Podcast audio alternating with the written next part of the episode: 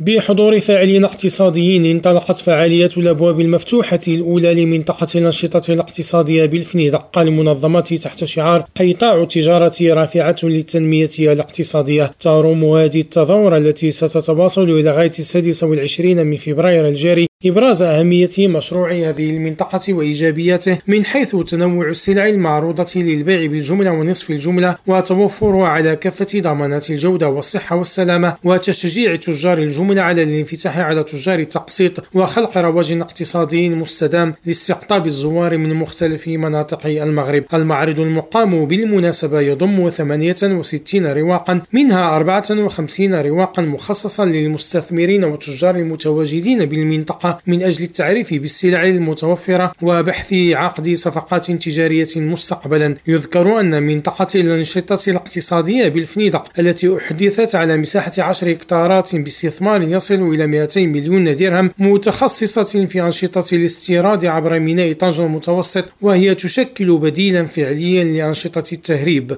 هشام المساوي طنجة ريم راديو.